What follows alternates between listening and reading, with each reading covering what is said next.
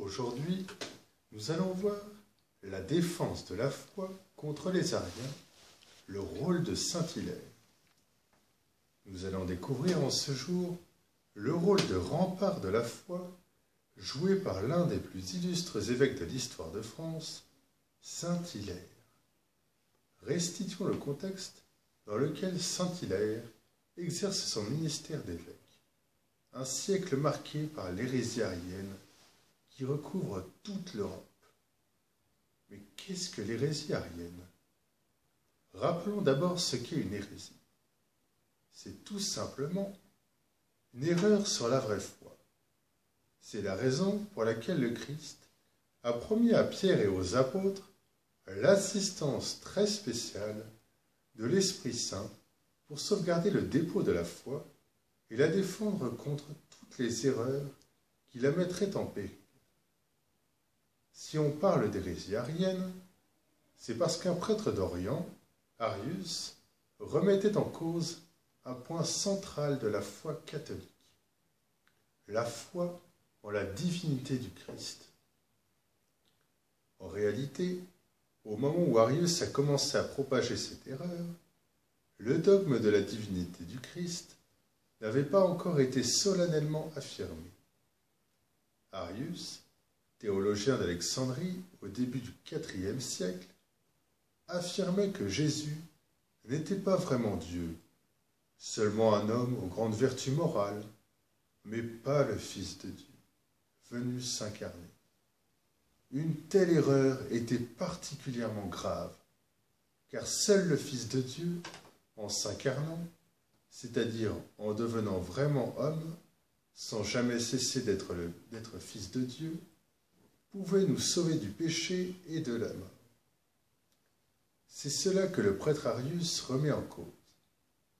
Cette erreur a été condamnée expressément par le premier concile œcuménique de l'histoire de l'Église, le concile de Nicée en 325. Les premières années de l'Église furent très mouvementées et même agitées à l'extérieur de l'Église comme à l'intérieur.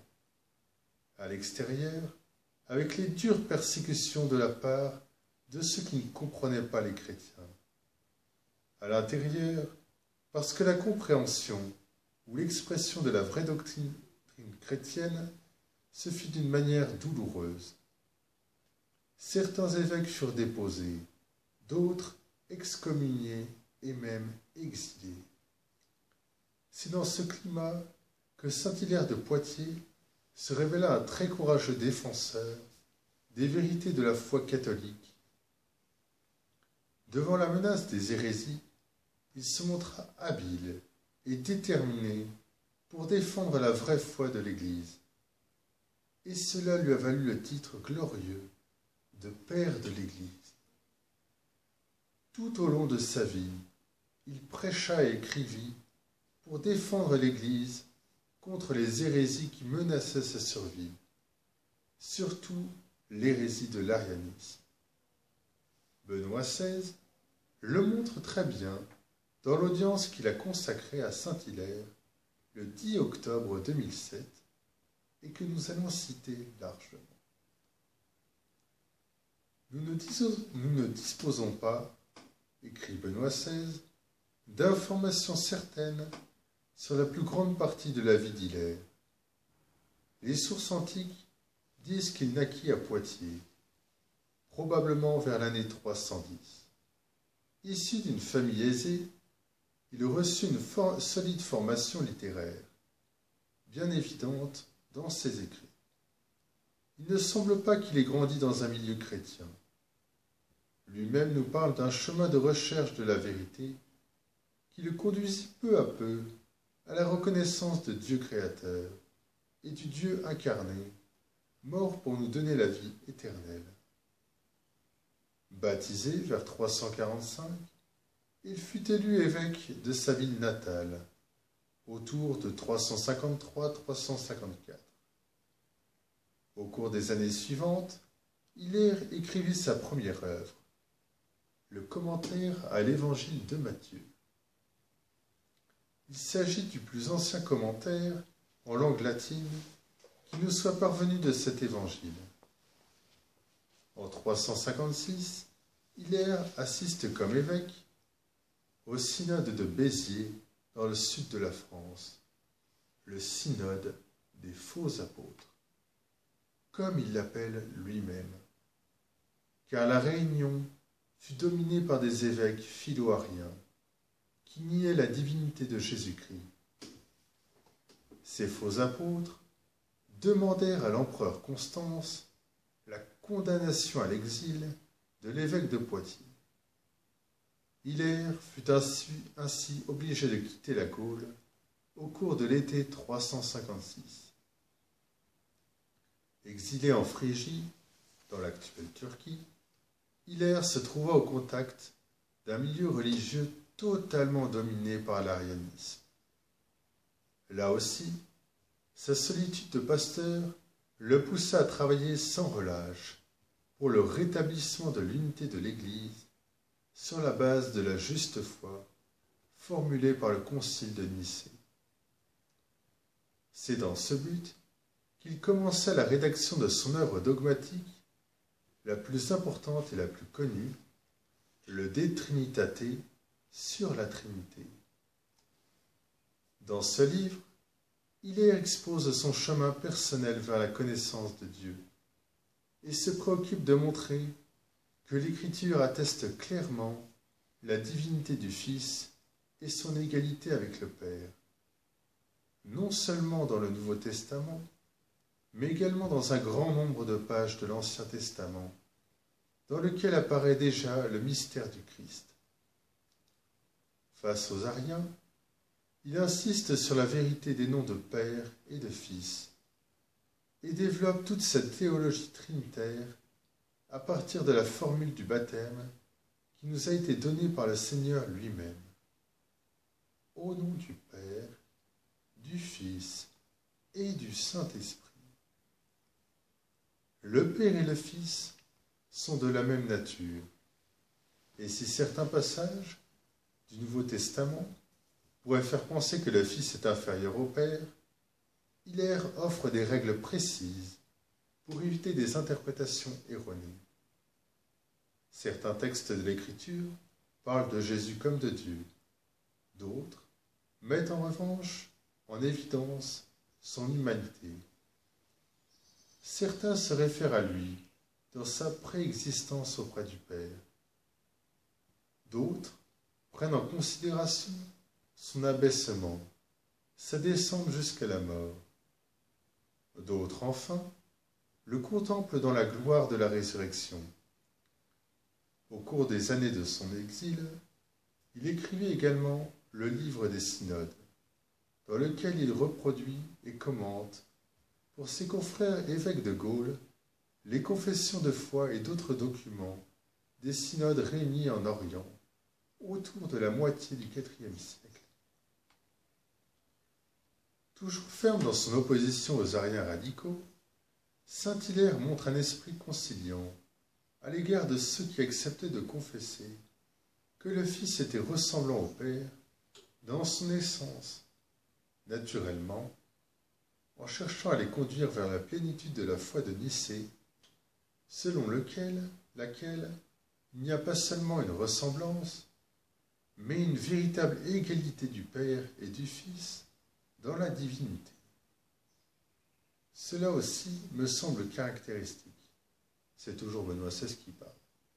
L'esprit de conciliation qui cherche à comprendre ceux qui n'y sont pas encore arrivés et qui les aide avec une grande intelligence théologique à parvenir à la plénitude de la foi dans la divinité véritable du Seigneur Jésus-Christ. En 360, Hilaire put finalement revenir dans sa patrie après son exil. Et il reprit immédiatement l'activité pastorale dans son Église. Mais l'influence de son magistère s'étendit de fait bien au-delà des frontières de celle-ci. Un synode, tenu à Paris en 360, reprend le langage du concile de Nicée certains auteurs antiques pense que ce tournant antiarien de l'épiscopat de la Gaule a été en grande partie dû à la fermeté et à la mansuétude de l'évêque de Poitiers. Tel était précisément son don, conjuguer la fermeté dans la foi et la douceur dans les relations interpersonnelles. Ce qu'écrit Benoît XVI dans son audience est particulièrement important et nous aide à rendre grâce pour tout ce que ce grand saint français a apporté à l'Église et au monde. Benoît XVI, nous venons de l'entendre, écrit L'influence de son magistère s'étendit de fait bien au-delà des frontières de celle-ci. Et Benoît XVI insiste sur les deux qualités essentielles à la vie d'un saint, d'un apôtre de l'amour. La défense de la vérité et la douceur de la charité. Sa doctrine est essentiellement christologique. Ainsi, s'est-il battu pour que nous connaissions la nature divine du Fils de Dieu, Jésus-Christ, sa consubstantialité au Père et sa relation d'amour infini avec lui. Grâce à son combat, grâce aussi à celui de saint Athanase, qui combattait pour la même foi en Orient, notre foi a été préservée et l'hérésie arienne, qui avait envahi toute la chrétienté, au point que l'Europe entière se réveilla arienne, fut repoussée. Malgré la persistance de l'armée de l'erreur, à savoir l'arianisme, la vérité a fini par prendre le dessus. La vie de Saint-Hilaire a été une vie au service de la vérité et de l'amour. Il a rencontré le Christ, il a reconnu en lui le Logos universel la lumière venue éclairer notre monde. Et il a aidé ses contemporains, nos ancêtres sur le sol de France, à accueillir cette lumière. Hélas, depuis plus de deux siècles, nous avons préféré privilégier nos petites lumières, notre petite raison humaine, fermée à l'amour, à la grande lumière, à la grande raison divine remplie d'amour. Celui-ci est mon fils bien-aimé. En lui, j'ai mis tout mon amour. Écoutez-le. Ce sont les paroles de Dieu le Père, témoignant de son Fils unique au moment de la transfiguration. Ce sont des paroles qui ont certainement touché le cœur de Saint Hilaire. Il s'est mis à aimer passionnément le Fils à défendre vigoureusement sa divinité. Il l'a écouté et il a aussi été touché par les paroles de Jésus dans l'Évangile. Père, je te bénis d'avoir caché ce mystère aux sages et aux intelligents et de l'avoir révélé aux tout petits. Si Saint Hilaire est pour toujours un grand saint de l'histoire de France, et de l'histoire de l'Église, c'est parce qu'il est gardé tout au long de sa vie ce cœur de tout petit. En ce jour de notre grande neuvaine de semaine, demandons-lui la grâce de garder, nous aussi, ce cœur d'enfant qui nous permettra de croire fidèlement et fermement à la divinité de Jésus et qui nous aidera à défendre notre foi contre toutes les attaques. Benoît XVI terminait son audience en nous rapportant une prière de Saint Hilaire que nous pouvons faire nôtre. Fais, ô Seigneur, que je reste toujours fidèle à ce que j'ai professé dans le symbole de ma régénération. Lorsque j'ai été baptisé dans le Père, dans le Fils et dans l'Esprit Saint, Fais que je t'adore, notre Père, et en même temps que toi, que j'adore ton Fils. Fais que je mérite ton Esprit Saint, qui procède de, toi à travers ton Fils unique. Amen.